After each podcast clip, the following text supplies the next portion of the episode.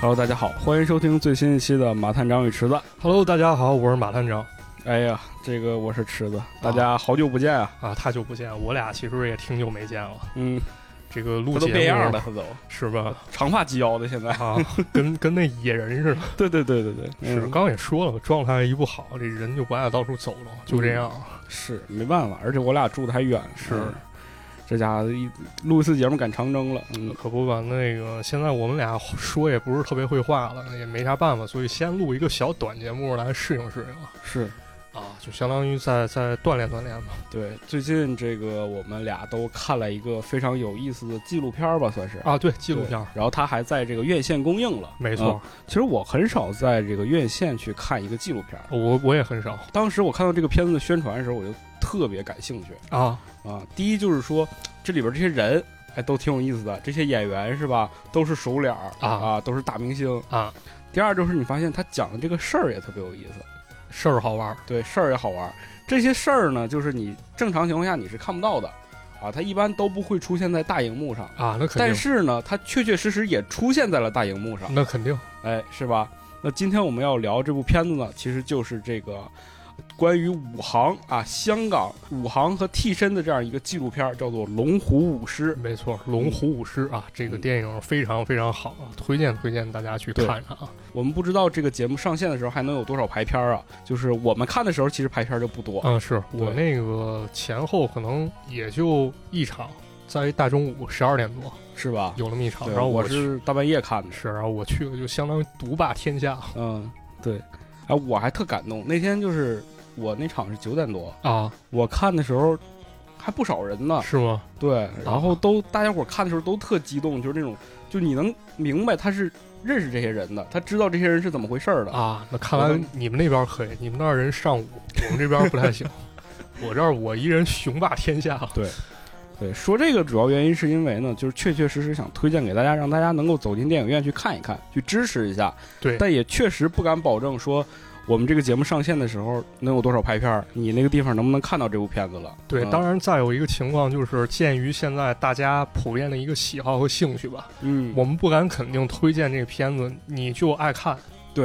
为它呃毕竟是一个纪录片儿。没错。而且为什么呢？就是咱们往后接着聊的时候，可能会有一些东西大家会觉得很陌生，很有可能下意识把这节目关了。哎，是的，啊嗯，行，没事儿，反正也是说，我觉得这期节目呢，大部分情况下来讲，我们都是去聊这个片子里的内容。对如果你真的不感兴趣呢，或者说你不想去看这个片子呢，我觉得这期节目大家也可以先不听，是吧？啊， 其实没关系，这也是我俩临时想法，说提前安插一个对对对，这么一对节目啊。嗯，想聊一聊，确确实实真的是非常喜欢这部片子。没错，嗯，那话不多说，咱就开始聊聊这部啊片子吧。咱开始吧。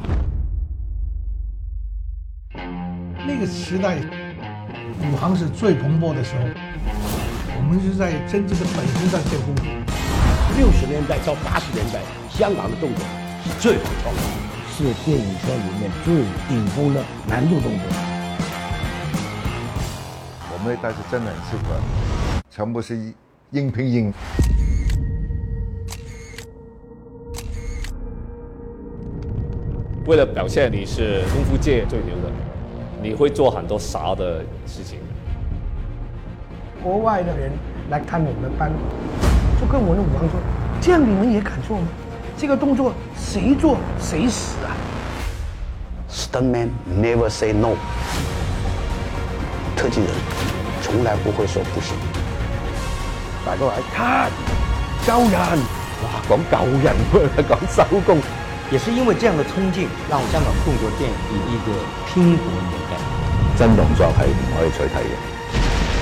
他们以前做的事情，往后也没有人会做得到。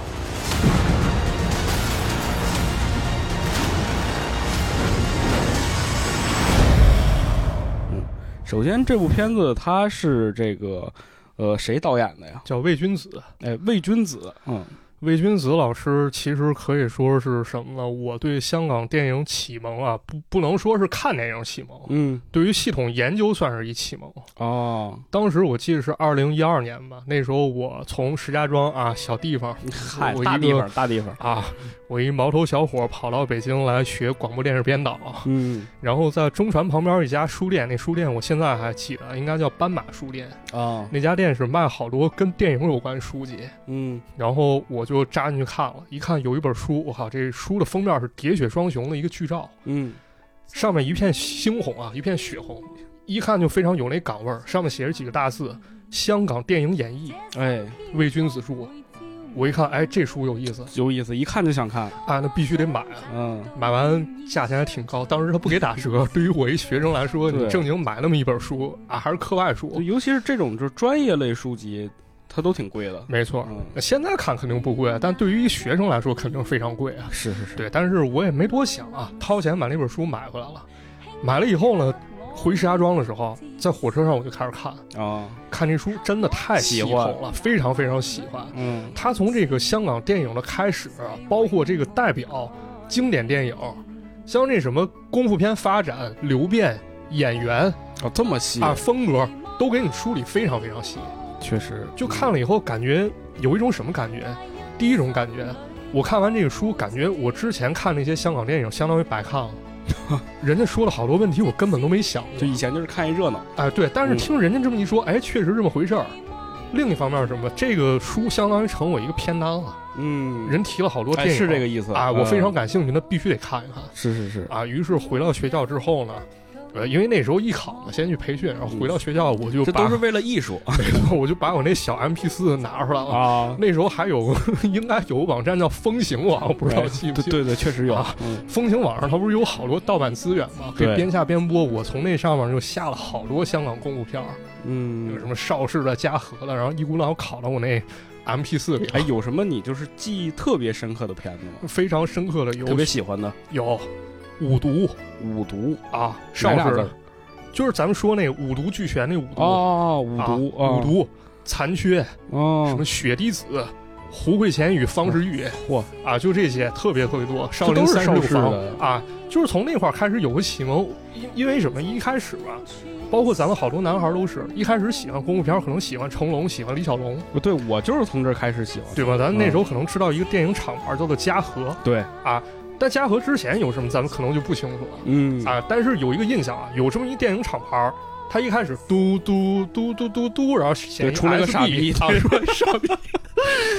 对我当时就特奇怪，我说，哎，真有人管自自己这么叫是吧？嗯直到现在还有人经常这么说，但是现在咱们可能回想一下啊，这 SB 出现比你平时说那傻逼可能早多 早了，多了啊，是吧？啊，对然后知道，哎，香港之前还有这么一个厂子，叫做叫做 邵氏，邵氏哎，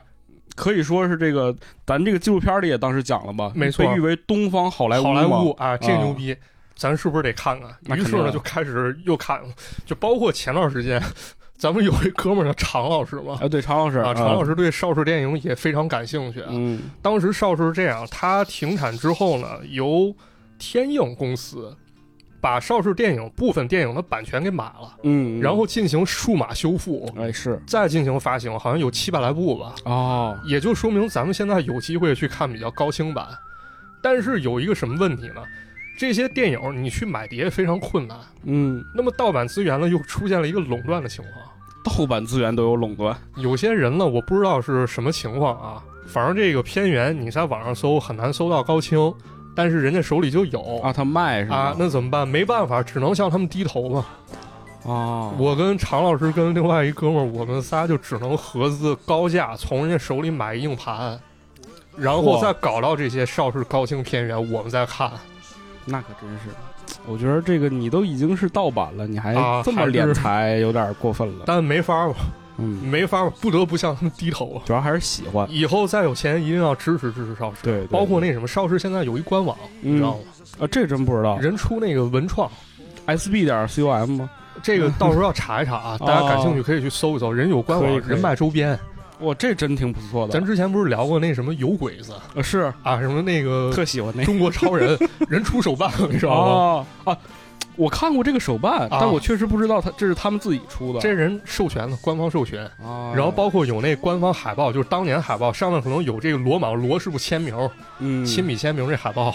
还有 T 恤衫，非常厉害啊！就大真的家它其实已经形成一种文化了。没错，他那种就是特殊的美术风格，包括他的那种特殊的那种就是人物造型和质感，就特别有意思。对，确实是跟大家说一事儿，可能大家都不信啊。嗯前段时间不是有罗师傅、剑师傅这梗特别火啊，吗？叶问里面那个是是是，啊，这罗师傅非常装逼啊，就说：“哎，这地板太滑了，嗯，啊，我要 Q 哪剑。” 就说点这操蛋话啊！其实这演员叫罗莽，嗯，当时他是邵氏非常非常牛逼一个演员。哎，是，你你可以去看一看他年轻时候那影像啊，那肌肉那块儿，那那打法那动作真的非常凌厉。就看完以后，你真的想鼓掌，人业务能力怎么那么强？真是，就这个演员呢，他一开始在香港还是非常非常有名，但是随着电影行业逐渐没落呢，可能大家也把他忘了。嗯，不过有这么一回啊，他收到了应该是国外好像是拉美地区还是哪儿一个邮件，哦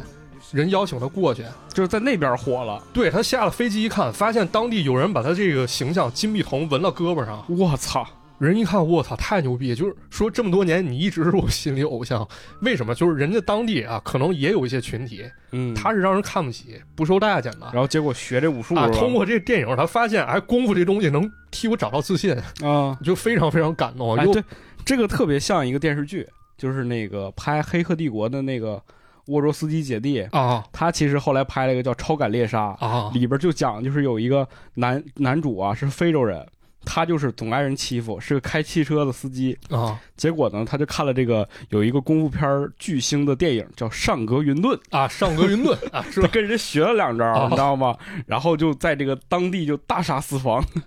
我我跟你讲，这个可以延伸很多。嗯 这首先第一个就是为什么功夫片可能会在非洲或者说拉美地区火了。啊，因为它有一内核，当时有一个纪录片儿叫《电影《湘江之功夫世家》，嗯它里面就盘点了一下功夫片儿主要的一个脉络是什么？它主要就是一个复仇一个主题，成是长一个主题。对对对对对，你想想，就不管是黄飞鸿啊还是什么，他可能都有一个比较明晰框架了。首先，主角是一个弱鸡，嗯然后他想去练功夫，但可能没有这机会吧。接着他可能遇到一个坏人，这坏人把他打败，或者把他家人直接杀掉了。是那么这个时候他心里开始想去救赎，就拜了一个老师。对，遇到一个老头儿，对，一开始可能也会遇到一些挫折，但是这个老师在教他过程中，他又看清楚了一些事情。嗯，紧接着功夫开始进步，然后最后凭借自己力量打败坏人，哎，是这么个逻辑哈，是吧这是这非么常一个熟逻悉，辑大家应该是吧？嗯这个这个逻辑真的搬到哪儿百试百灵啊！就说咱们刚才聊这上格云顿，嗯其实当时应该是一九八二吧，我没记错年份儿的话，嗯香港这个导演应该是袁彪还是袁奎，在美国拍了一电影。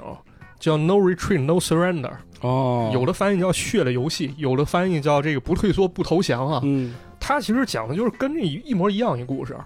讲的是美国有一小伙 儿，这个小伙儿特别喜欢练李小龙功夫，啊但是他爸是一个空手道馆的一个馆主啊，他觉得儿子练这些没用，嗯然后甚至有这么一次呢，把儿子喜欢这李小龙画给撕了。但是有一天啊，上格云顿演这反派应该是一个俄俄罗斯大力士。 过来踢馆子，先主动拉拢他爹，加入当地势力，但他爹宁死不屈，然后被上格云顿把腿给打断了。啊那么这个小伙呢，主角开始觉得已经没有办法了，生活一片糟糕习武强身，啊，他就跑到这个西雅图，应该是西雅图啊，李小龙墓前去去哭去，说李师傅你必须帮我，我没有办法啊了、那个时候李小龙已经去对世已了经，去世了。对，嗯结果当天晚上他正在练功，他家门突然亮了。从门外走进来一人，一看，我靠，就是李小龙！我操，然后李小龙开始教教人练 功，最后这显灵了，对，最后这小伙凭借一己之力把那俄罗斯大力士给干于台下。你想想，这是不是就是一欧美霍元甲或者黄飞鸿的故事？对对对对对，哎就这个电影成本非常低，但是当时票房收获非常非常好。对，哎，是真的是。其实咱聊了这么多啊，你看这关于邵氏啊，关于这个国外喜欢功夫片的这些东西啊，就咱们再聊回这个纪录片本身啊。，对，其实我们能看到这部片子，其实它在上映的时候是有一个预告片的，嗯这个预告片里都出现了谁？这些人其实也对香港电影起到很重很啊重要的对作用，比如说洪金宝没错，啊、然后传说是有成龙，但成龙后来不在了啊对吧对，没有了呃，然后还有一些，比如说像这个呃袁袁华啊，袁华、啊、元彪，然后里边还有钱嘉乐，钱嘉乐是？吧？还有钱嘉乐的哥哥是钱小豪钱啊，小豪，嗯，然后就是这些人，他都说就出来说说表达自己那个对于当时的那个时代的怀念嘛。啊，对，对，因为当时确确实实是香港电影一个黄金时代，没错，嗯，甭管是从邵氏，就哪怕邵氏后来就是落寞了，但曾经你看嘉禾，嗯啊，没错，因为刚才其实咱们聊了，就是一些关于台前的一些事情，嗯或者说它的影响。但是在这背后，其实有好多人真的是在付出，对，贡献了很多镜头。贡献了非常多，就是非常好看而且非常经典的，并且是危险的镜头。没错，嗯，这就要提到这个在武打片儿的背后的一个非常重要的一个行业，对，或者是说是一群人，没错，他们其实就叫龙虎舞狮，是吧？没错，就叫龙虎舞狮。这个哎龙虎舞狮，我还查了一下啊，它首先是专指越剧中的一个行当嗯，对，啊，后来衍生到电影行业里了。它是负责武打动作的动作特技演员，所以就叫舞狮，在咱们内地应该叫武行嘛哎对，啊咱们内地叫武行，啊，或者叫特技演员。其实它这里面也能细分啊，因为咱们刚才说功夫片、武侠片、动作片，其实严格来说这几个还是有分别嗯，啊，但是这里面他们都叫动作场面了。对对对对啊，，或者危险。你比如说你跳车，你这不能算武打了吧？很特技，啊，对吧？嗯，所以它会有这么一个划分啊，有这么几个划分：技、器、拳、车、TV、火砸八门儿哎呦，啊，分别就是特技、器械、功夫设计、飞车特技、替身、吊威亚、烟火、打砸这八种哇，这么细呢，啊。嗯这八种其实可以说是把咱们这功夫、武侠、动作这些都涵盖在内。对对对对对，啊，不管因为你是时装片，是啊你是古装片，它都会有这些东西都会有动作嘛，啊，都会有用过。像你女朋友惹你生气了，里边香港港片肯定是那种哐当，你女朋友一拳就把你打飞了，是吧？背景音乐咚咚咚咚咚咚咚咚咚咚咚，嘿，嗯，对，对。然后刚才马团长说到一个非常重要的，他说这个很多这个龙虎舞狮这个标概念是从哪儿来的？是从越剧 来的，是吧？？啊，哎，对，其实你能发现他这个片子也讲到了，就是说当年这么一波人啊，他们都是从小开始练这个戏曲的。对，嗯，咱之前不讲过一个概念吗？叫上把和下把吗。上把下把，哎，对，对，这片子里也提到了，其实就是说上把和下把这个概念也是从越剧里来的。从越，剧，其实好多越剧，我之前好像听同学说过啊，嗯就是香港电影里武打好多，比如说你打个旋子，嗯什么旋子，旋子就是身体旋转啊，具体描述不清了，很漂亮的动作。嗯，就其实这个在武术还有在戏曲里面都有对，啊，他很多是从那个里边借鉴出来的。，对对，呃然后当时这帮人其实，你看他他也讲到了，就是说很多人其实是学京剧的，没从错小，，然后但是来到这个香港之后，你发现这个你说这个国语他们听不懂，对或者说更多人不喜欢听，啊，戏然后剧可能这个影响力就稍微小一些了。对，然后当地可能更多的是听越剧，越所以剧说他们就改学这个粤语，然后学这个越剧里边的一些动作呀，或者是一些唱戏方式，然后其中它就会里边有一些打斗戏嘛，对就，它那个是更偏向于夸张，或者是更像戏剧的表达呃，方式，是这样。其实戏剧嘛，它有一个虚拟化和一个城市化。嗯，嗯，城市化是什么？就哎，这是我你专业呀、我我也不专业，因为大学的时候听人说过，我不一定说的对啊，哦嗯但大概能描述一下。所谓虚拟性啊，就是说，比如说我拿一个马鞭啊，可以指代我这个正在骑马，对对我有对，几个龙套在上面翻俩跟头，可以代表后面是千军万马是是是，啊，这是一个特性。其次一个特性呢，是它有一些城市化啊，比如说咱们一些动作，比如拉个云手啊，啊啊，翻个筋斗啊，什么这些，它可它能是有一定自己的城市或者套路规啊定有在里规面定的啊。对，这个就很有意思嘛。其实它这个东西，如果你要生搬硬套到这个影电影当中，其实你能看到它很假，就是你所谓的那个城市化是吧？没错，对，但是呢，就是要改良，要创新，对所以很多这些人从小学了这个有基础的人，他其实再去把这个动作改良的更真实的时候，你会发现他们更有这个先天条件，对更有优势。是确实就是像我们学校那些戏曲演员啊，以前大学的时候，人家嗯翻个筋斗什么真的很漂亮，对啊，非常漂亮，包括戏曲里也是，好多武打动作真的很好看这一部分其实大家就可以去看一个片子，就叫《七小福》，是吧？啊。七小福哎，那个就是洪金宝演的，啊，他当洪时金宝演他师傅嘛，然 后对里面我记得还有郑佩佩老师，啊，是是是是是，对那个片儿其实有点文艺性质在里面了，啊嗯不光是带你了解那段历史，也可以看看他们那一代人是什么心态，包括时代变迁那种感觉。对我记得最后一幕就是这几个孩子啊，就是是已经长大了，对，到片场去了，对，是吧在那个船上，然后跟那个师傅说我们去拍电影了。啊，师傅说拍电影能挣钱吗？是不是这个？对，然后那个其实就是预示着，就是说他们的这个未来走向是要去到那个，是嗯，是，他们要有自己闯出自己一片天对，也涯，确确实实这一帮人，他确确实实在这个香港电影的这个武打动作戏上，成为了一个很重要的一个一部分人。没错，中流砥柱，对，然后他们就其实把这一套东西，这一套戏剧体系带到了这个香港的电影体系当中，对，也让这个整个的武打片开始发展起来了。没错，嗯，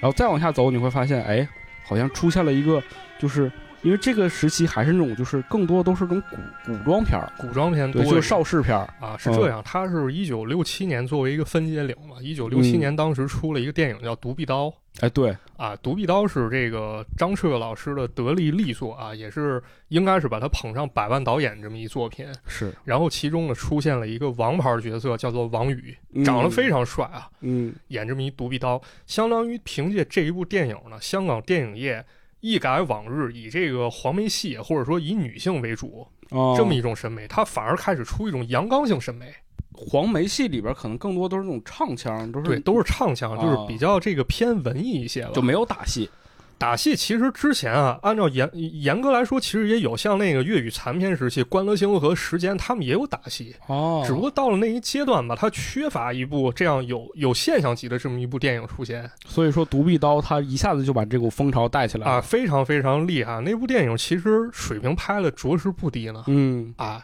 就比如说这个王宇老师表演那一个血气方刚小伙这么一形象，啊有有点侠骨柔肠在里面。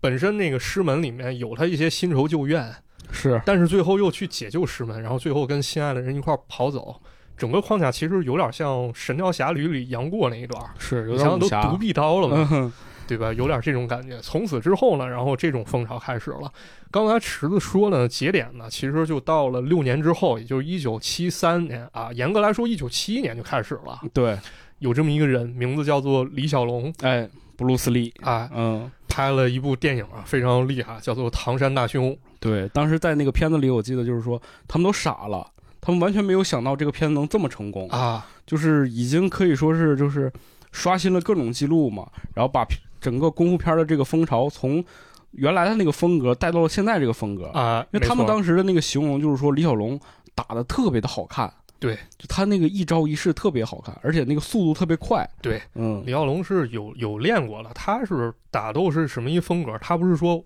咱俩打吧，咱俩套个三十招，嗯，然后你一刀把我捅死。 咱是比较接近现在这种格斗，可能第一刀招你打我，嗯我闪了；第二招我还击，然后你一脚把我踢飞了。嗯，啊，是这种比较畅快淋漓这种打斗方式。对，对对，它啊更真实了。没错，因为我觉得我在看那个邵氏的老电影的时候，你还是能看出来，它更多都是那种就是钝，就那种很钝，演对，哎就是它都是那种嘿哈，就是那两个人之间是有停顿的，，对他是为了把那个一招一式让大家伙儿能看清，对，然后在你在看李小龙的时候，你会发现他这个速度就加快了，没错就，他更真实了，对，然后连贯性更高了，而且李小龙他本身那个个人风格特别有意思，就他会那种啊阿达，就是对那种对对，就他演绎色彩更浓重了，同没时错他也就是打得更漂亮了。对。嗯紧接着呢，唐山大兄之后，精武门、猛龙过江，啊，龙争虎斗，包括后来一座死亡游戏哎啊，死亡游戏，啊，这几部电影出了以后，影响力还是相当大的啊对，啊。但是呢，其实关于李小龙呢，当时也受到很多困扰嗯啊，比如说这么几点啊，就是，呃，这一点可能不是特别政治正确啊，很多人觉得李小龙是我们中国人，对吧？嗯啊，是中国人的骄傲啊。但是呢，你知道李小龙其实有很多国外的血统，具体有一个比例，到时候查一查可以告诉大家啊。包括李小龙当时回到香港之后，他长大胡子。嗯那按说这个正常亚洲人来说，胡子可能都不是那么浓密啊，那种络腮大胡子那种啊。所以有人开始怀疑，哎，李小龙你到底身份是什么？嗯，你想想，对于李小龙他怎么想啊？我在外国，你们觉得我是中国人；我回了香港，你们又觉得我是外国人。啊是，是吧？然后还有好多人找李小龙比武，对觉得你不是厉害吗？我跟你练练。嗯他也受到很多困扰。啊，确实在此推荐大家看一本书啊，就那个这本书叫做《李小龙神话与真实》啊神话与真实啊啊，作者是一美国人叫马修·波利，他的翻译呢是史旭光老师，史旭光老师其实本人就是一个截拳道高手，哦人家就有在练的，然后完截拳成道这本书哎，翻截译拳道不就是那个啊，李小小龙龙发明创的？创造的嗯啊，这么一种一种，呃说是思想啊，或者说是搏击术，当然这个我不是特别懂啊，嗯可能需要大家懂的来给解答一下。这本书非常好啊，它有一个什么特点呢？它是把李小龙从一个符号又变回了一个人。嗯，之前咱一说李小龙，那就是符号，就你可能更具象化，你能看到那个就是他横着踢出那一脚那张图片，你感觉就是对，你就感觉李小龙三个字儿，这就是李小龙全部，就是这对一脚，嗯就是改变那个外国人对中国人认知。是啊，就是这个，就是一个非常平面化一理解。但是看完这本书以后呢，这作者通过对大量人采访和观察，还原了一个比较真实的李小龙。也就是嗯看完这本书以后，我开始感觉，李小龙作为一个人，他也有自己的，肯定有自己追求啊，嗯他也有自己不甘的一面儿，是有自己的，有自己的困惑吧，对或者说有被人不理解一面，他也去反抗过，也无奈过，他也是一个活生生的人。是啊，这是对我来说最大的一个感触。我觉得他为什么写得好，嗯，就是真正的把一个我们去把一个人变成一个符号，然后我们又把符号又还是要还原成一个人。是啊对，这就是对他一种尊重嘛。没错，因为一个事情啊，或者说一一个人变成一个符号之后，那么他就变成一个人们去解读一利器了。嗯李小龙怎么想呢？不重要，关键是他怎么怎么样，我可以去虚构李小龙说过什么什么话。哎，李小龙说过，哎，我一脚二十米，嗯，啊，李小龙说过这个我多么多么能打，但其实李小龙并没有说过这些。这个其实和我们今天去在互联网上看到很多这种笑料和梗是一样的，就你这个人一旦火了，他就成为这个梗的代表了，没错，然后我们就会拿他去放到很多地方，是吧？用他去做比喻，去做对比。其实说实话，就跟那个异形宿主差不多嘛。你找到嗯那人以后，一帮宿主寄生到他身上，其实产生这些梗跟真正这个人其实已经没太大关系了。对，已经异化了。他本身从这一刻开始，他就是成为一个集体创作一动作。是的，是的，嗯，其实我了解李小龙还是通过那个电视剧叫《李小小龙传传奇哎，啊对，是，就看了那个电视剧，当时我才知道啊，这个这个人是这样一个过程，他从这么一步一步过来的。那个时候，你要是说没看那个电视剧之前，我大概对李小龙的理解，就像你说的，就是一个符号，就双截拿棍着儿，双截棍儿，对，啊就是双截棍，然后再不就是那个东亚病夫的那个牌子，一脚踢开那个，对，嗯，所以还是希望大家如果真的感兴趣去了解李小龙的话，可以看一下这本书，是吧？对，嗯，这里面真的写的非常非常细致啊，就感觉对李小龙小时候是一个调皮的一个孩子，对啊，长大之后他有自己不甘一面，其实跟好多人一样，就比如说我去创业，嗯，我一开始没有得到好的回报，我我也苦恼过，我也想奋进过，也面对过一些问题，然后包括成名之后带来一些困扰，这些都是我们每一个普通人需要去面对的事儿。是，啊，嗯感觉挺好的。其中书里他交代一个细节啊，讲李小龙小时候整人，嗯，怎么整人呢？ 怎么？他找几个孩子，把另一个孩子带到学校后面，好像是拿一油漆桶，是红色，啊，把人那块儿涂成红哎，你不还讲过那个吗？说黄 沾，啊啊！黄沾跟挑战李小龙，，对，嗯，对，反正都挺有意思的，就挺好了。对，感觉李小龙还是一个非常非常真实一个人嘛。是啊，，和这也是我我比较欣赏他的一面，一嗯，一个面就是他比较真实，对，啊，他不去遮遮掩掩的，他去做了很多影响大家的事儿，当然也有被神化的一面。我觉得还是需要去还他一个真实吧，对吧？是不要一说李小龙就啊，我们中国人就是厉害啊，你们美国人就是被我们中国人打啊，李小龙啊厉害啊，美国人不行。对，李小龙确实，我们要承认的一点就是说，他确确实实对于香港的动作电影或者是香港电影整个工业体系来讲，他带来了一剂非常强有力的强心剂。是吧没错，然后让整个开始发展的就是大家伙儿开始关注到功夫片儿这个这么牛逼的一个一个电影类型了。对甚至是说他的意思就是说，纪录片儿当中也提到，就是国外已经开始觉得香港的这个功夫片儿太厉害了。没错，因为李小龙其实按理来说啊，应该是最后一部电影《龙争虎斗》，嗯，那是跟华纳公司合拍的是啊。简直了。然后这个，但是也说到一个非常遗憾的点，就是说在他非常非常可以说是这个名声大振的时候，要拍这个《死亡游戏》，其实已经拍了一部分了拍了一部分了。啊，嗯，然后有一天就是他们这几个，我看到纪录片当中那几个是跟着他武行也好啊，或者他的这个哎助理也好啊，，对，正在说呢，说我们上午刚排完练啊，然后中午回去这吃个饭，下午就接到电话说呃李小龙没了说这个没了，对他们几个都不信，啊，不不信说不信，怎肯么可定能这是这个那个。死亡游戏嘛，这肯定对营销啊，你这对先让演员死一下就呃他们说肯定是，哎，肯定是邵氏在宣传，又是啊搞这种什么啊这个这八卦新闻之类的啊对，不要不要信，不要信。结果他们几个到医院一看，真没了。真的真事儿，天妒英才啊！就当当时就是感觉他们这几个人就那个，就是你在这么多年之后，你在看这个纪录片儿，然后他们去描述这一段的时候，你仍然能看到他们这几个人的脸上是那种就是懵逼的表情，对，就不不敢相信，这么一人怎么就没了？真的就傻了。对，然后你会发现，就是他们讲到说，整个的这个动作电影，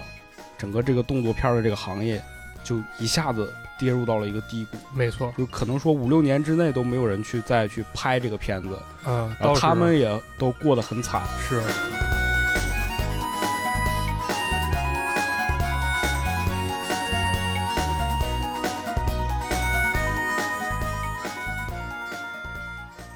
倒是拍还是有拍，谁在拍呢？这就下一个人了嗯啊！他的名字呢叫做 Jackie Chan。 ，Jackie Chan，啊，Jackie Chan 呢有一段时间是怎么回事儿？电影公司拍一电影，上映海报写着 Bruce Lee in，呃，李小龙有演，旁边一行小字儿、The Second Bruce Lee，Jackie Chan 这第二个布鲁斯李啊。第二个就是这大大的字写着李小龙主演，旁旁边一个小字，李小龙第二，成龙饰演。嗨，这也确实是借着这个李小龙的名气吧，然后他成龙也确确实实在至今来讲也是在整个世界最为人知道的华人吧。没错，嗯当时呢，成龙也是去模仿李小龙风格啊，嗯有这么一部电影叫《新精武门》。嗯，相当于精武门续作嘛。然后那段时间也出了好多啊什么 Bruce Lee、Bruce Lee、Bruce Table，就 都叫什么李小龙、黎明的黎、嗯，吕小龙反正就玩谐音梗，啊，什么巨龙嗯啊，，对，都是这帮这帮龙啊，各种龙。对然后再演一些这个电影啊，可能偏远地区人都不知道李小龙死了对，就那天我们俩聊天的时候也说过这个问题，啊。本身不就是说很多偏远地方喜欢李小龙吗？，对，然后他们肯定这个消息闭塞，没错没，准到现在都不嗯都知道不李知小道龙李没小龙了。没了。 然后这帮厂商就搞这么一些欺世盗名电影，对呀、然后给他卖到，对，这马先生给我讲过一特有意思，说有一个叫唐山二兄是吧？没，错，对，嗯，这片子特逗对，这个电影是谁演的？是那个邵氏一个演员叫罗烈，啊，跟陈慧敏儿，还陈有慧一敏个对李小龙特型演员叫吕 小龙，他们演的。这也是一个小电影公司拍的，那电影公司可能一共就投了两三部电影。嗯，这个电影现在失传状态找不着啊，曾经是那个有一个南非一个电影院老板，他说他手里有片源，啊，但是要价应该是上万美金，有人去咨询过，最后没买没买。啊。后来说那个这电影公映了，是谁呢？昆汀手里有一份儿，有哦个好昆位汀啊。哦，他手里有一份儿。就呃此之昆后，汀确实也是李小龙迷，没错啊，就此之后呢，这电影没消息了， 嗯，就就不知道挺可惜的。到哪儿去了。咱还是说回成龙吧，说回成龙到大这哥个哎成龙的时代了。对，对，成龙确确实实，他是一个把这个喜剧和这个动作元素融合在一起的一个没人。错，他们当时就是那个导演是谁啊？叫吴思远哎，对，他就说就是想拍一个这个类似这种，他觉得成龙特别有意思嘛，啊，然后就会就是拍他去把这个就是他经常性的就是打架招式都是这种拿凳子啊、对，拿凳子一抡，或者打人一拳，人特别壮，打人，哦，啊对对对，他他有那种真实感，对 对然后包括成龙确确实实有很多那种特别危险的镜头，玩命对玩命，那那叫什么？那个双龙会里他不叫玩命吗？啊，玩命！ 对，对。 哦，成龙电影我看的也特别多，像什么 A 计划、以前红番天区，天放啊，就是你不看的话，你避免不了。对，完全没法避免。你到那什么，你回家以后，尤其回老家，你看地方台到周末或者到周五那佳片有约那栏目我们那儿，我们不是吉林嘛？啊吉林不是有长影嘛？啊我们那啊对儿专门那个当地是有一个长影频道，啊，长影频道就是每天都在放这些电影，都是这些，就是你看着特别爽那个啊好莱坞的大片儿，啊！大片儿，成龙的电影，成龙片儿，对，所以我小时候看了特别多这种电影，对，嗯，然后那个时候你就觉得成龙，我的天，他就是。真的有点像是第二个李小龙你吧就感觉这人是不是死不了？对，他就在那种就是啊，我记得有一个特别厉害的镜头，就是从那个钟楼上掉下来，啊翻了几个折，然后那哐当那是一下子下来， A 计划吧，好像是还是是那 A 个计啊划，对，嗯，对，但是是这个里边其实就看到了一些，其实并不是说成龙真的没有过替身，对，嗯，还是有，还是有替肯身定的，就包括那个这两年，尤其这两年，大家开始发现电影可以逐帧去看的时候，就有很多媒体其实都发现成龙，包括在片尾花絮那个做动作，其实也不是他。对呃，其中有一位就是咱们这个电影里面《龙虎舞狮》里面一大哥，Mars 火星，哎啊，，对，火星大哥真的是业务能力太强了，特别厉害，太强了！操，这这人感觉他死不了。对，然后那个就就是那个镜头，我记忆印象特别深。他当时就是有人就说了，说成龙当时不敢做，对，就怎么办？火星你先上。火星做一遍火星说你你你先上，你死不了，大哥再做，啊，就是这种。对然后当时是那个他请了洪金宝做这个现场指导，啊，洪金宝就在那儿骂说：“成龙，你给我下来！你给我下 来！你给我下来！你个怂玩意儿！”啊对，然后就就不敢做嘛。后来拍了好几遍，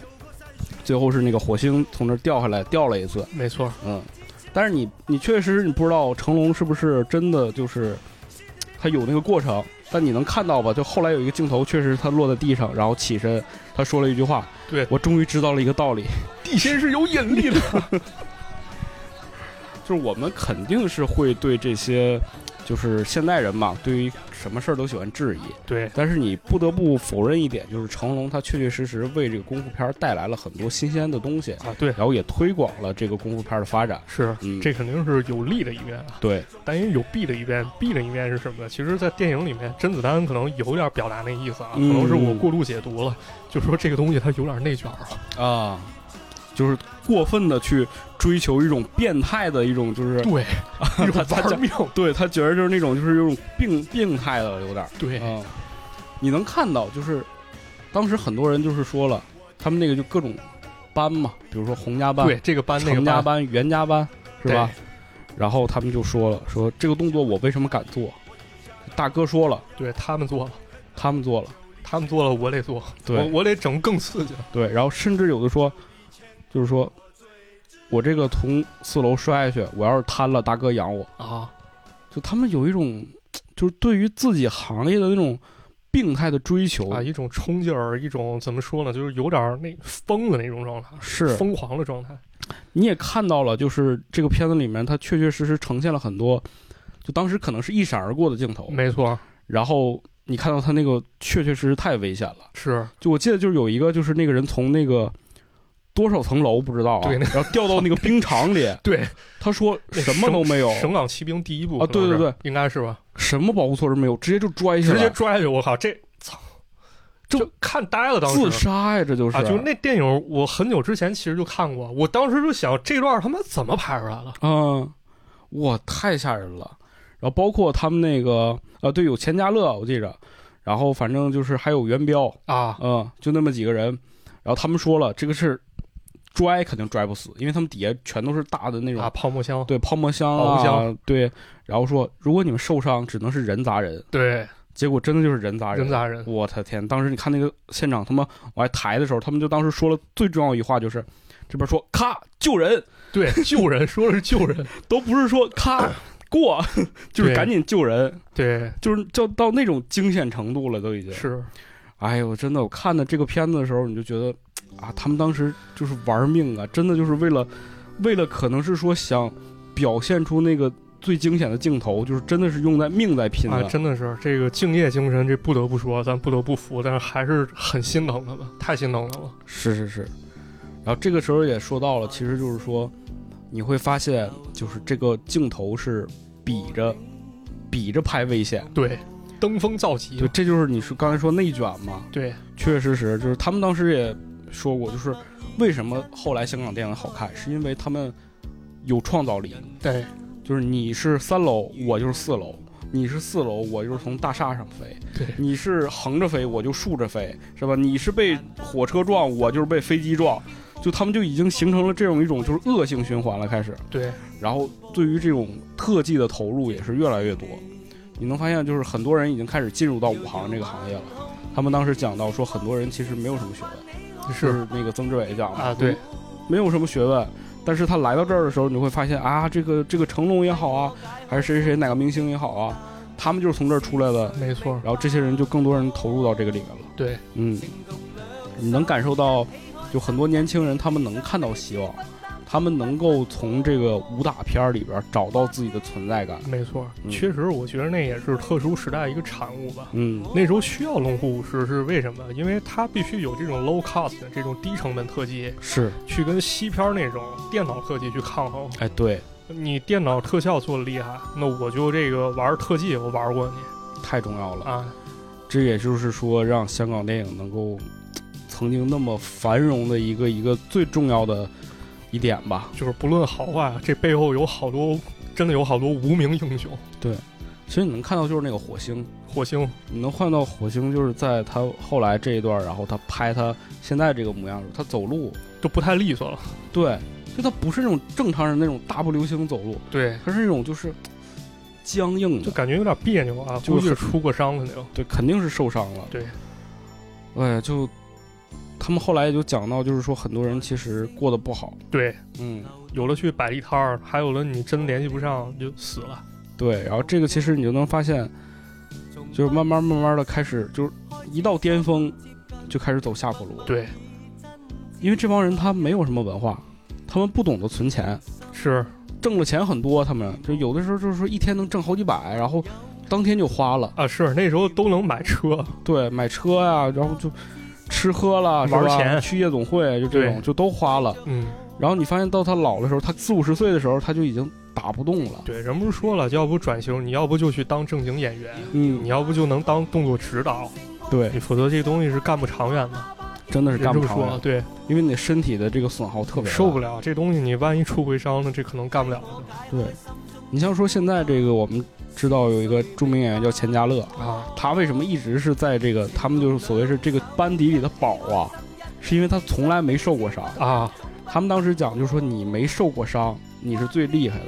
不是说你技术厉害，而是说你敢去做很多非常危险的动作，啊因为你没受过伤啊。对你一旦受过伤，你就怕了。对，嗯、你就不敢说再剧烈的去做那些东西了。对，哎，这个时候你就会发现，其实随着这么就是鼎盛开始往下走的时候，你就会发现，嗯，大家开始思索了，就是从这个玩命的这个这个状态要转型了。对，应该去换一换风格，换一换这种就是我们要去追求的东西是不一样的了。嗯，然后再往后，你确实能看到，哎，我们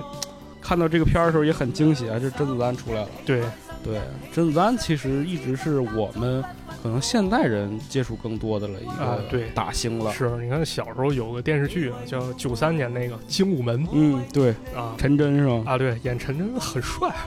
留个小分头，非常帅，啊打的也帅，跟那万绮雯演那个日本女生那搞对象那帅，嗯，是吧？这你就喜欢看这个天天就爱看这个。对，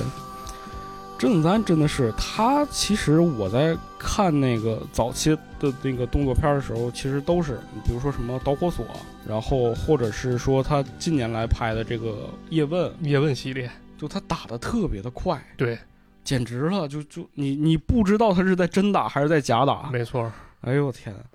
然后包括你其实你能看到他这个片子里边，他也展现了，就是说，如果你这个人一旦有真实的功夫的底子，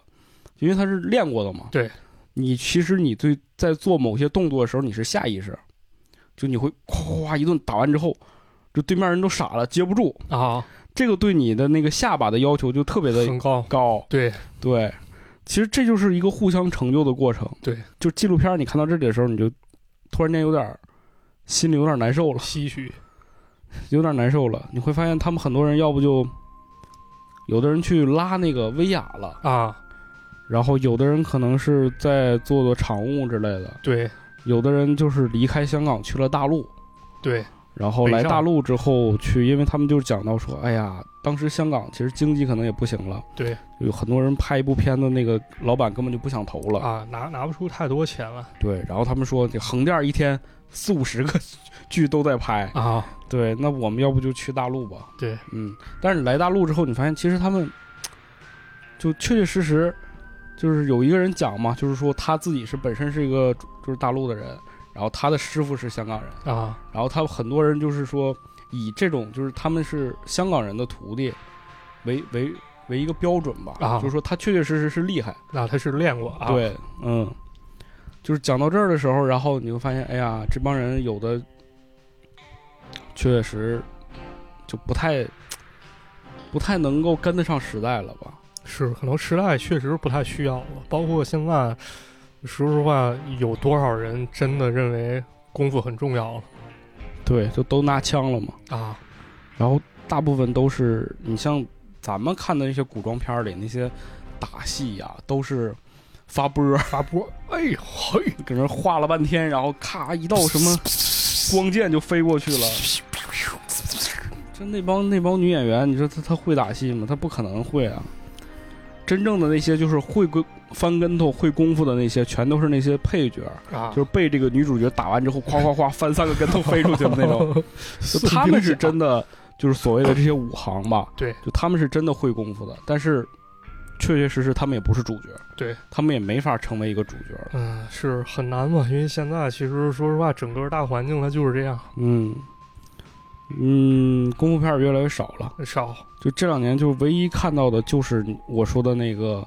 就是《怒火中案》，是吧莫？中案其实你正经来说，把它归结到功夫片儿，要是犯罪电影，对吧？也不太合适。嗯你正经说那个以功夫为主，现在确实少了，很但少了，嗯，对对 对，好多都是那什么某个跆拳道教练拉人去拍一部，某个这个截拳道练习者去拍一个，都这种对，刚才没说，其实就是，呃，甄子丹其实他做了一个非常有意思的事儿，就是他说他把那个 MMA、哎 MMA 对引入到这个武打的当动作当中了嘛，对。就是他会增加了很多那种就是地面动作，把这些 MMA 动作加到动作电影里面，它的观赏性没有中国功夫好看，但是啊也有很强的趣味性，对，很有冲击力，有冲击因力，为确实他们打得是，确实狠拍的确实不错啊。对，因为没人规定所谓的功夫就就是那几种功夫嗯，啊，打得好看，打得爽了就 OK 了。是。然后紧接着，其实他拍了一段这个片子当中，他拍了一段是这个新的一代人，是吧？啊，新的新的一代这种学徒了吧？啊，对，学徒，其实就是钱嘉乐办的这个，就是武打，他相当于是武行的这个，武行培训班儿，对，就是工会下面的一个培训班儿，就是一些新的年轻人，对，他们可能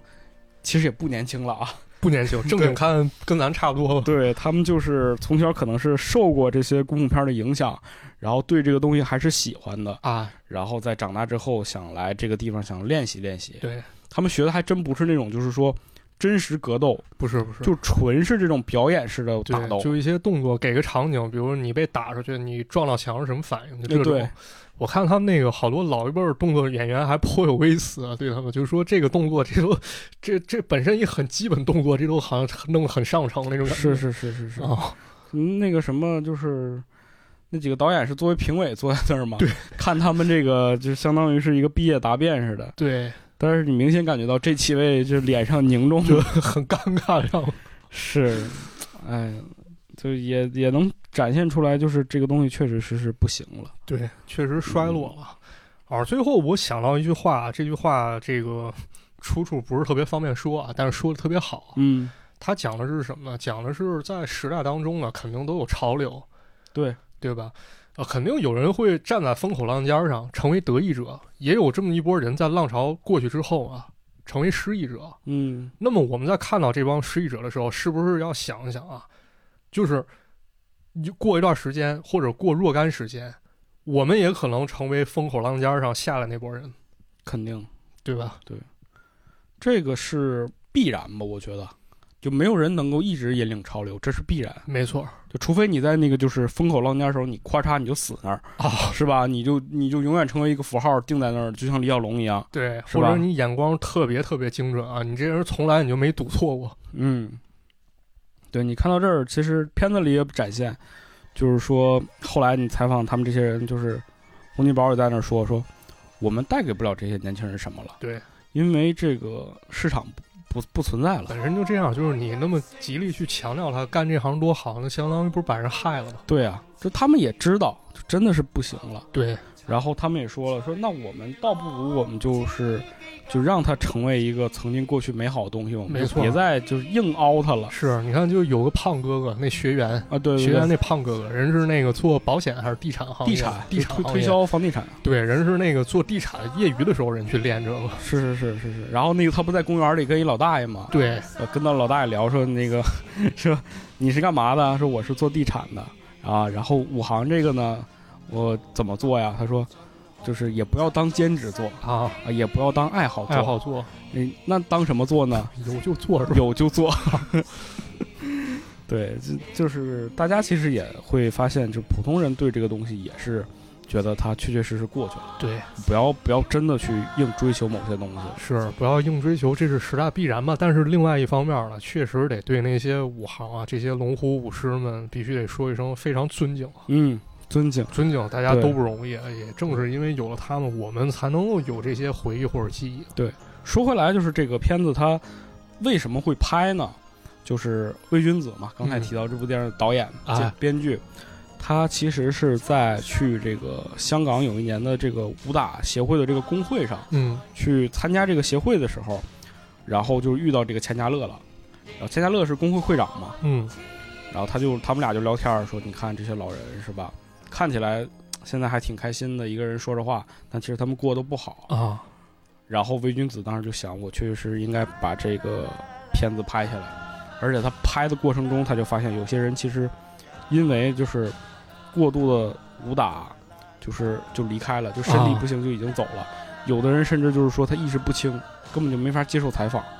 就是这样的。太惨了。对，然后他就说，我确确实实应该把这个事儿干了，如果不嗯干，可能过两年真的就没人这帮再人能都没干了啊！嗯。那真是听完这么说，真的对魏君子老师肃然起敬。是他其实就是想把这个东西保存下来吧，对，就哪怕过 N 多年之后，你发现就是这些人找不到了，还有但这是么一你个至片少子能从这个片子里看到这些人，因为对你要真的去从那个他拍过的电影里去看，你可能根本连正脸都看不到。对你都不知道这是谁，就这个人可能就被遗忘了是啊！真是魏君子老师真的挺挺值得尊敬的啊，是，真挺厉害。当时魏君子老师好像还是我河北老乡呃是，啊，他当时写书的时候，我记得有一个序吧，就是说禁言香港电影这么多年，一开始也是一个混录像厅的一个爱好者，慢慢就没想到这么多年，魏君子老师一直在坚持香港电影事业的一些推广吧，或者说保育吧、保护，对对对，真的很不容易。就一个人啊，对于一个他喜欢的事儿，能够坚持这么多年，就投入这么大的精力，甭管是说写书也好，还是说拍这个纪录片也好啊，当然还有魏君子他有一个自己的音频节目，啊，对，叫什么《香港香港电影云风 云，哎，对，他上来就是说，我叫魏君子，一个被香港电影改变了的什么中年男人 啊，之类的这么一句话。是对他其实确确实实你能感受到他这种热爱啊，真的，真的挺不容易的，嗯非常非常尊敬啊！在此向魏君子老师致敬啊！致真敬的是，就不知道，可能我算是其中一个吧，可能还有好多小孩儿啊，嗯，好多后辈儿真的是看着这个书，可能开始又对香港电影开始重新产生兴趣。是是是是是，哎，其实对香港电影也好，还是说对于这些这个龙虎舞狮们也好，就我们不能说把他们就捧到一个多么高的高度，嗯，但我们要有一个就是尊敬的心，可以啊，确确实实要去感谢他们，没为错我们带来了这么多有意思的东西。对，嗯，咱不能吃饱了饭骂厨子嘛，那就是嘛，对对吧？？人还是得对常怀感恩之心啊。对，同时呢，也确实很多，可能现在很多人确实没有看到过这些电影了，嗯，也不会说去主动的去找来看了。但是如果你想了解这一部分历史，或者说这一部分这些人的奋斗过程，我还是挺推荐大家能够看一看这部纪录片的。对，推荐大家去看一看啊，对有机会可以去看一看，前提是您要感兴趣的话是啊啊。对，很有意思的一点就是说，你很少有这种体验，就是你能在电影院里去看到那些老港片的镜头了，对，因为它不会再重映了，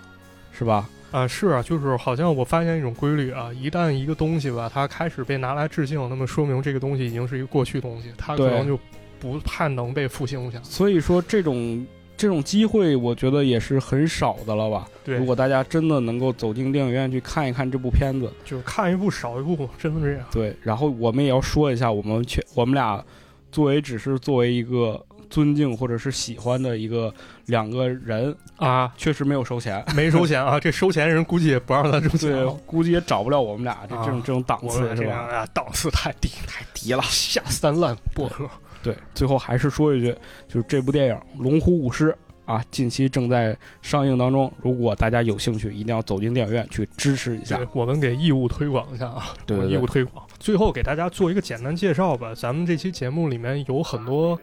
音乐啊啊，用到了这个 BGM，啊，BGM 跟大家说一下，这个出自专辑《Dance with Dragon》啊，《与龙共舞》。他呢是顾嘉辉老师给李小龙相当于做了一张纪念碟啊，他哎把对李小龙电影里，比如这个《The Big Boss》嗯，啊，《唐山大兄》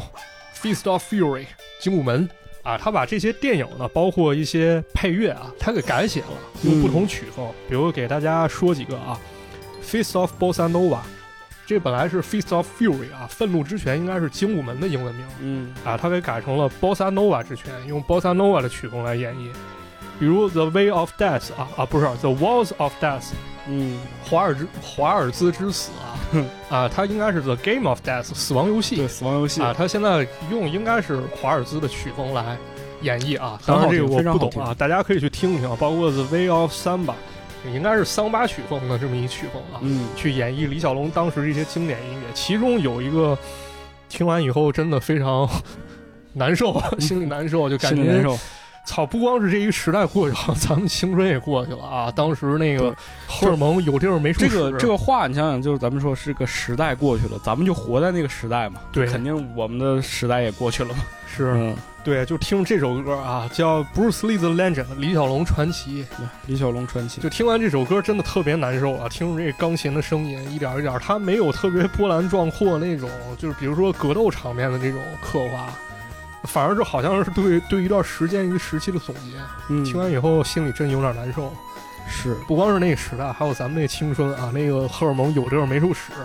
咱们就对相信功夫能解决问题，能带来自信的那段时光。啊，真的是所以咱们留言有朋友啊，也可以去那个分享一下自己关于看功夫片儿、对喜欢功夫片儿、非常练功希夫望大家能够在这个评论区里分享一些啊这些这些故事啊。对这个常老师说你呢，听见没 啊？别假装没听见。 对对对，对。 其实这期节目呢，录到这儿也就差不多了。差不多，对，然后最后呢，我想用一句话来结束，就是这个在片子当中也是片子结尾啊，嗯，呃，这个徐克导演说的一句话，就是说他们这些人，他们干的事情，曾经没有人干过，以后也不会有不人会再有干人了。干了。嗯，这就是香港的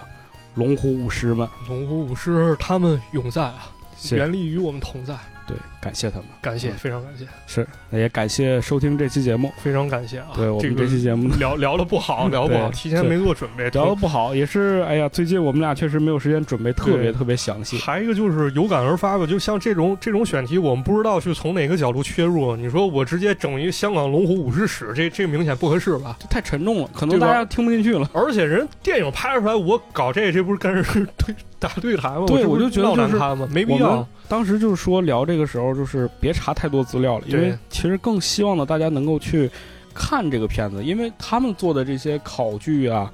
包括里边的镜头已经够详尽了人。那都是第一手资料啊，咱这都是第不知道几手资对料，。而且它有画面，是，对，所以说还是还是说这个我们这期节目呢，虽然是一个闲聊节目，对，这也只是表达一下自己的喜爱。纯粹有感而发，里面肯定有很多纰漏，比如我记不清或者说错了一些地对，我方一样都一样啊，所以大家说多担待。我希望大家指 出啊哎，是的，嗯，那就感谢大家收听这期节目，啊，感谢这收听个也是复更了，相当于是啊，啊。复工了，还对，是当然开始了，了，这 个也不敢保证过段时间又停了。哎，不知道啥时 候，哎，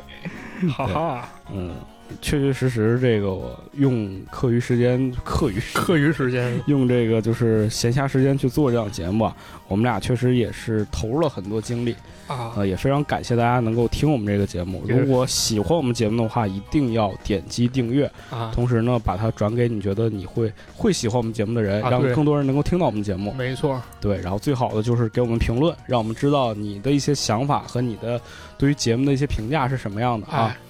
行，行那这期节目其实就到这里了就。到这里吧，嗯，那我们下期节目再见，行，喝口水，喝口水，拜拜。拜拜。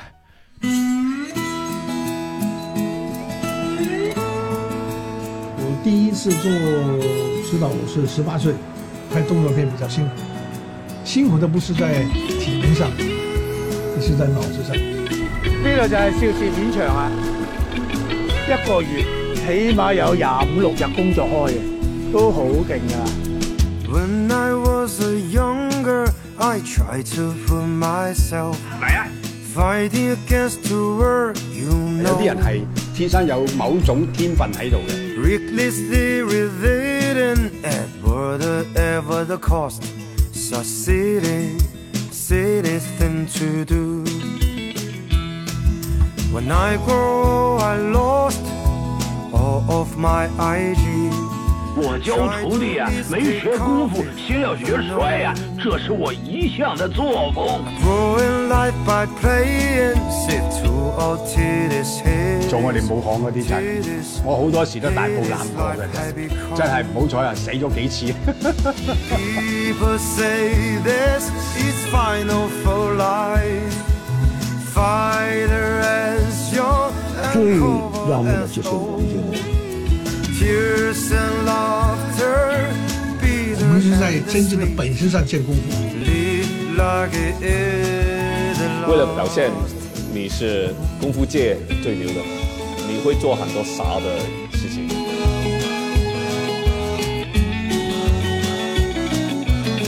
玩命到有点不讲道理了。 People say this is final for life. 他们以前做的事情是，可能往后也没有人会做得到。 Tears and laughter, bitter and the sweet. 呢个世界上真係有地心吸力啊！ When I was a younger, 即係感恩我今早生存咗喺度啦嚇，即係今日自己嘅啊名成利就啊、妻財子女都係呢個圈子給予我嘅。 recklessly residing at whatever the cost. It's a city, city thing to do. 我都估唔到做呢行，原來家人打打殺殺都揾食揾咗一世，而且好好玩。 City thing to do. 当然了，你一定要骂人呢，这个事儿我也拦不住，但是你一定要骂的非常精准，一定要骂到我心坎儿里去， 啊。是吧？那比如骂我是个色逼算吗？嗯，算啊，对，不要说那个，就是我最近发现好多人在我们评论底下推荐别人节目，啊，这个事儿我怎么看呢？ 啊这事儿首先我管不了人别人节目听众啊，对我只能跟咱们听众说一句，就这个行为吧，不是特别好。非因常为什不么？好咱去推荐节目吧，首先不是说那个我这人小气啊，我看不得这个别人节目出现在我这儿，主要是这样。这个推荐节目，咱是不是应该去这个公共一些地对方？你发一微博，就发一朋友圈，没错，就比如说我吃饭吧，评价哪个餐厅，我应该做的是到大众点评我去推荐。朋友圈推荐，而不是说我在肯德基门口，我当着人产品经理面，我说我操、麦当劳真好 吃，这是不是有点不合时宜了，对吧啊就？非常的不合适。然后，而且包括现在吧，就是很多有时候说几句话啊，包括自我也不希望咱们朋友去推荐我们节目到别人博客底下去说这这干这对么对幼稚对一对事儿啊。这个确确实真的希望大家不要干这种事情。，对，因为之前这种事儿其实也出现过啊。嗯，呃，尤尤其我艾伦那，我也不知道跟人那播客老师，可能我跟人认识，我不知道跟人怎么解释，是吧？非常这不好钱呐，这梁子可能结下，就好像是我我怎么地似的，不礼貌。不礼貌，确实不我礼觉貌。得这个是一个就是礼貌问题，个啊，他不是说这个人品有多坏，他肯定是好心。或者说那没有意识到这个问题吧？对就是大家说跟大家说一下，因为这个事儿吧，确实你一旦去评论啊，他可能下面会有别人觉得不好受啊，对人别的听众搞不好这一来二去没多大点事儿吵起来了。本来可能这个人听了，你看又听我们节目，又听他们节目，结果一看这个之后，发现哎，你们这个听众什么素质是吧？对就不听我们节目了。 是，嗯，就这挺不都好的。双就是方都是一种损失。对，反正就跟大家说一声啊，这事儿就是可能不像大家想的那么简单，就纯粹推荐，因为这里面可能涉及事儿比较多啊。对对因为对大对家对其实还是要考虑考虑别人感受，对不是啊对就是一定要考虑别人的感受，啊这个是很重要的。是这也是我们俩做节目这么长时间以来，就是第一要考虑的问题。啊，对，当然有时候没考虑到部分群体或者说大家感受啊，跟大家道个歉啊。有时候比如我说个脏话啊，我搞个黄色，可能有时候会让大家反感嗯啊，没恶意啊，希望大家担待一下。如果影响到您的收听啊，说声对不起啊。当然，我也改不了。改不了，还是这个样儿。 啊嗯